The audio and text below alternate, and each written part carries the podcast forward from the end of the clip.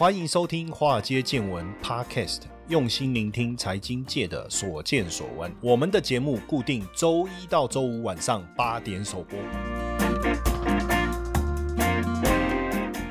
股票市场千奇百怪，见怪不怪。大家好，我是古怪教授谢承彦。OK，哎，为什么有人就会成为巨星，然后呢，还有他的股票可以上市，我们怎么样就没办法成为巨星呢？哦，最近因为特别关注这个周杰伦的巨星传奇哈，呃，你看这个周杰伦巡回演唱会哈，哇，这个火热演出了哈。那现在这个巨星传奇这家公司也要在六月中在香港上市。哈，巨星传奇在二零一七年成立哦，创办人是谁？不是周杰伦，股东也没有周杰伦。那当然还是跟周杰伦有关了哈，因为创办人是他的妈妈哦，叶惠美，还有他的经纪人叶俊啊，杨俊龙哦，杨俊龙大家应该熟悉吧哈，还有方文山也是他现在巨星传奇的首席文化官啊。我查了一下，方文山其实。写了非常多脍炙人口的歌歌曲啊，周杰伦啊，帮周杰伦量身定做，包含这个什么双节棍啦，哈，还有七里香啦，哦，还有这个什么呃，还有什么哦，蛮多的哈，蛮多的，对对，蛮多脍炙人口的歌，只是我现在想不起来而已。其实蛮多首的哈，蛮多首啊，包括哦，霍元甲啦，黄金甲啦，有没有这这些对不对？哦，那巨星传奇呢，也有拿到周杰伦所授权。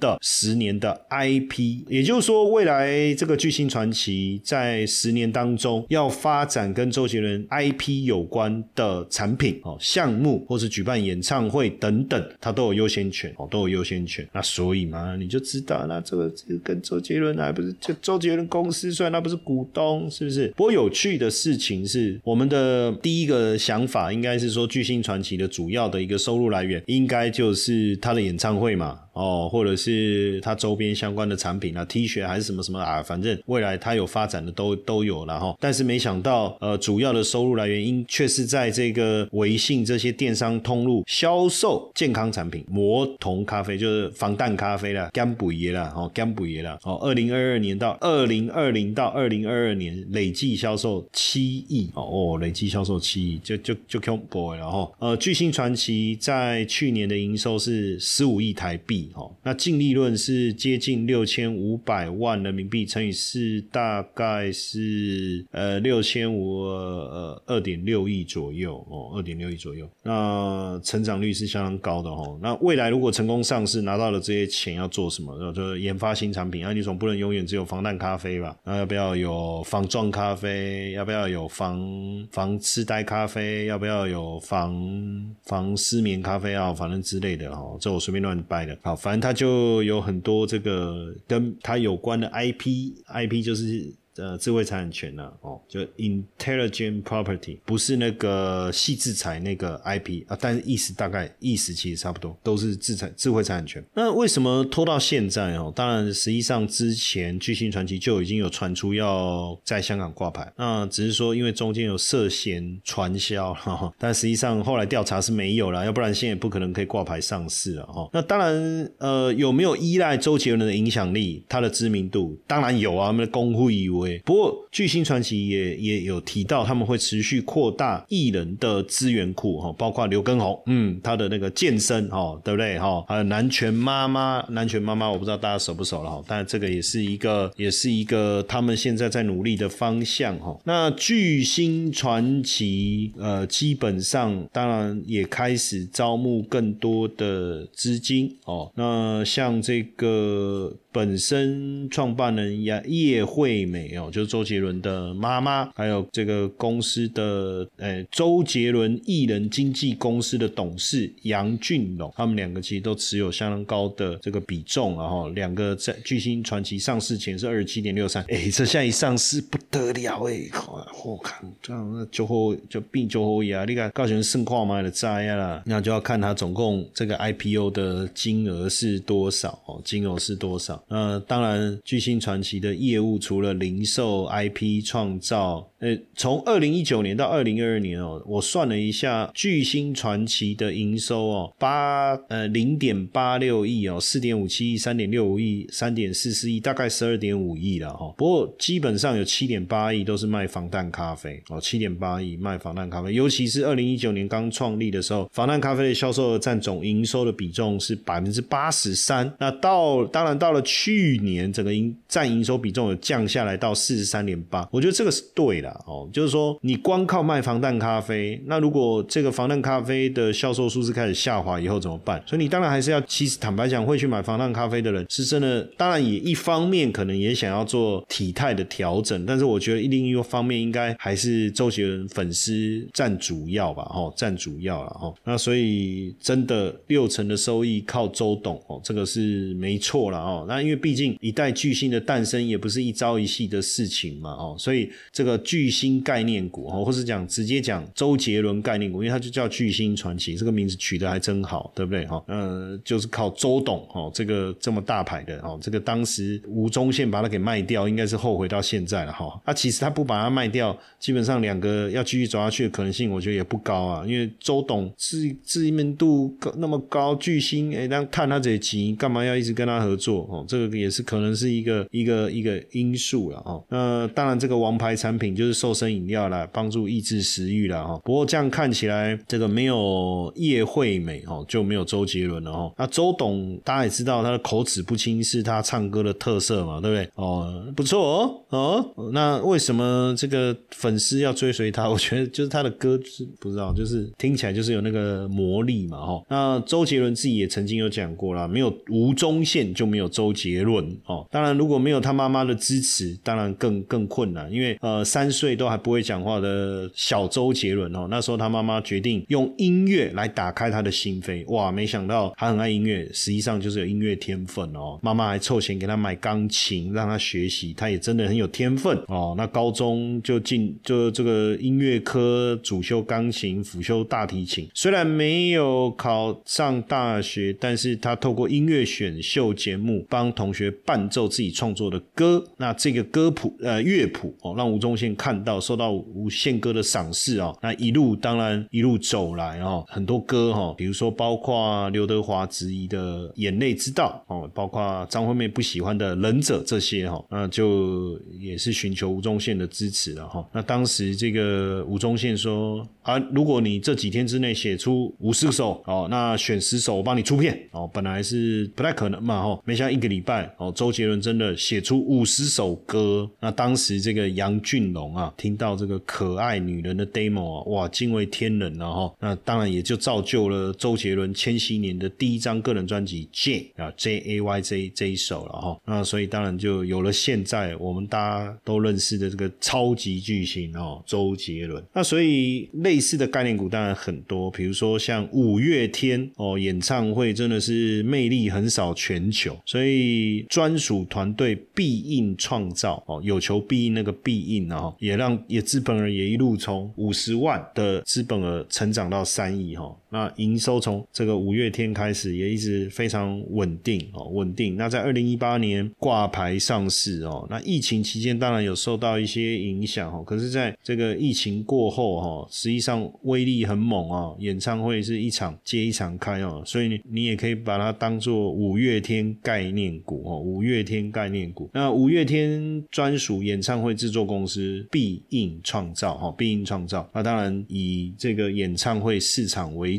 哦，那营收在疫情过后回温了哦，回温一个月的营收就回升到一亿台币之上哦。那尤其是十二月的演出旺季，单月营收更超过三亿哦，更超过三亿。那必应呢，就有求必应的必应哦，今年也获得陆陆续续获得国际媒体的一个青睐哈，甚至英国的权威双月刊杂志叫 TPI 哈，也以封面故事大篇幅的报道哈，报道必应创造等等哈，他们所办的这个。林俊杰的 JJ Twenty 的巡回演唱会哈，甚至在三四月号是以 In Profile Be in Life 为题哈，也介绍必应创造如何在疫情中求变哦，在疫情中求变。当然讲到过去他们的硬体设备有多么的缺乏，到现在到这个欧美啦、东南亚、新马啦、日本啦哦办这些演唱会哦，所以今年整体的力道应该会持续的一个加强。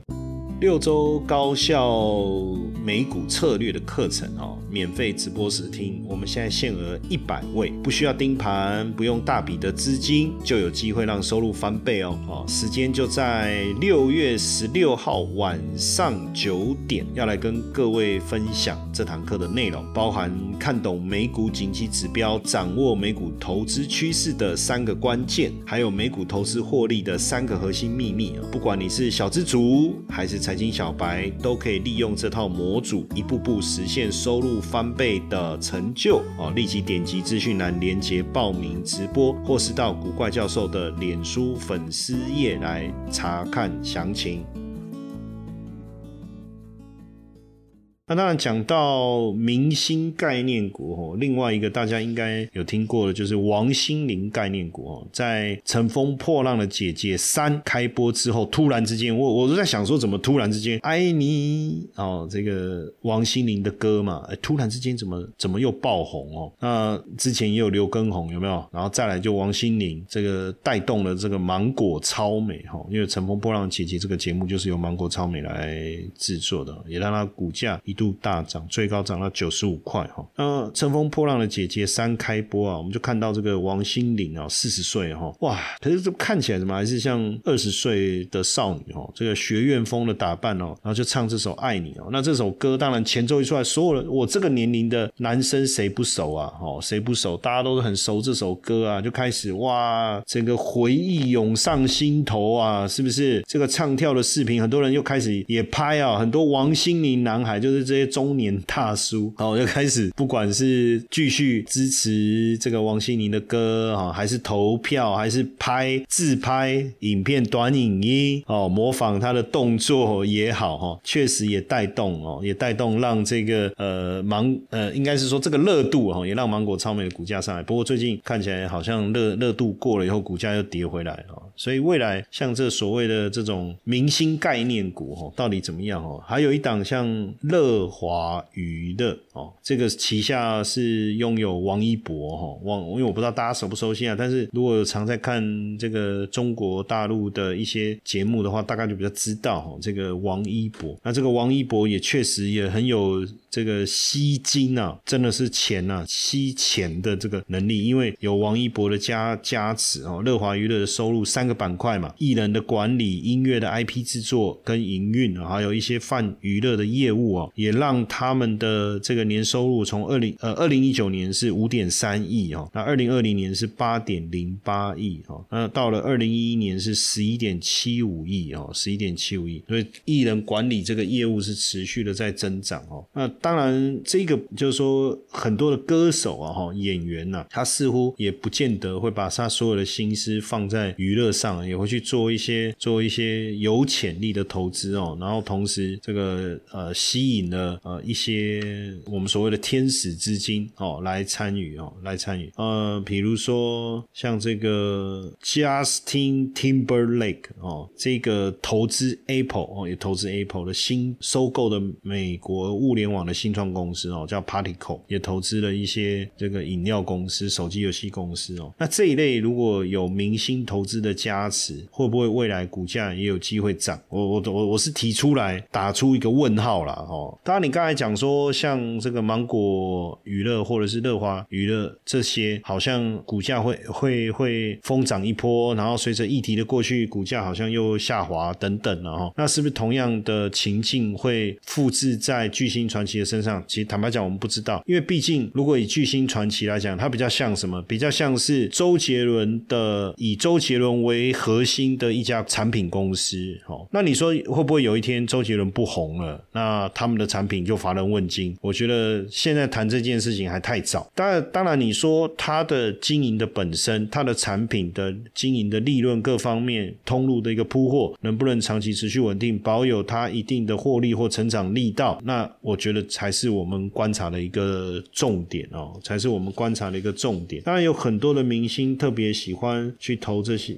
这些，比如说 Justin Bieber 哦，他在十五岁也投资了第一间创业公司哦，然后也近期也投资了自拍科技公司 Shots 哦，那投资了这些，还有包括这个 Spotify 等等哦，那这或许也可以创造一些话题，然后那包括 K B Kobe Bryant 哦，他这个也投资在一些多媒体科技公司哦，或是 Will Smith 他投资这个 Bio Beats 哦哦，就是帮助慢性病患者的人工智能 A P P 哦等等，那这些有没有机会带动相关的投资热潮？当然不一定，但是名气能不能换股权？我相信应该是哈。呃，一个故事哈，就是艾希顿库奇哈或，艾希顿库奇。那当时他为了这个创办啊，大家用他的名气去换这个呃股权这样的一个概念哦，包括呃篮球明星这个 Kevin Durant 哦，还有网坛天后小威廉斯这些，这其实都有这种类似的，就是说呃这些科技公司呃找上他们，然后希望他帮他们代言，然后他们提供这个公司的股份。哦，股份。那当然，这些巨星他们是不是特别懂得要去投资什么公司？当然也未必。但是至少有能力去找上他们代言或合作的公司，至少都有一定的一个本事哦，都有一定的本事。其实对明星来讲，他们都希望趁着自己知名度高的时候，多累积一些未来持续的一个收入的一个来源哦。所以要么自己创业哦，要么就是投资这些呃有潜力的新创公司。哦，但是不管怎么样，我觉得都是都是好事啊，因为毕竟呃，演艺事业或是歌手也好了哈，他们的生命周生命周期，我想在这个领域的生命周期有多长，可能常常我们有印象某一些。很红的了，现在到底在哪里，我们也不知道。当然，如果你是创作者，或者说你版权的一个授权，当然还是能够持续带来的一个收入。但是如果没有，该怎么办？这个都是呃，为什么他们要去持续的投入这些新创公司，或是自己创业哦，成立一家公司最主要的一个原因了哈。那当然，现阶段中国也还是有，也是有类似这些所谓的明星概念股哦，明星概念股。当然，比如说阿里巴巴影业啦等等啊哈。那呃，到底行？不行哦，实际上通常明星概念股的买盘并不持久哦，往往短线上因为受到明星的一个加持，会引起投资人的兴趣，它很快哇有一波热潮，但是也很容易就是降温。当然，最终还是要回归到这些明星概念股本身获利的一个状况而定啊。不过就长期的观察来看哦，明星概念股的续航力反而不弱哦，就比不上我们一般所谓的产业概念股。哦，我想这背后主要还是因为它并不一定是一个啊产业性的一个议题哦，而可能只是一个呃，我们我们就讲粉丝炒作的一个话题，然后所以要不要投资这些股票，我觉得可能还有待观察哦。嘿，各位铁粉们，如果喜欢华尔街见闻，请大家多多按下分享键，让更多人能听到我们用心制作的节目。你们的一个小动作是支持我们节目持续下去的原动力哦，快去分享吧。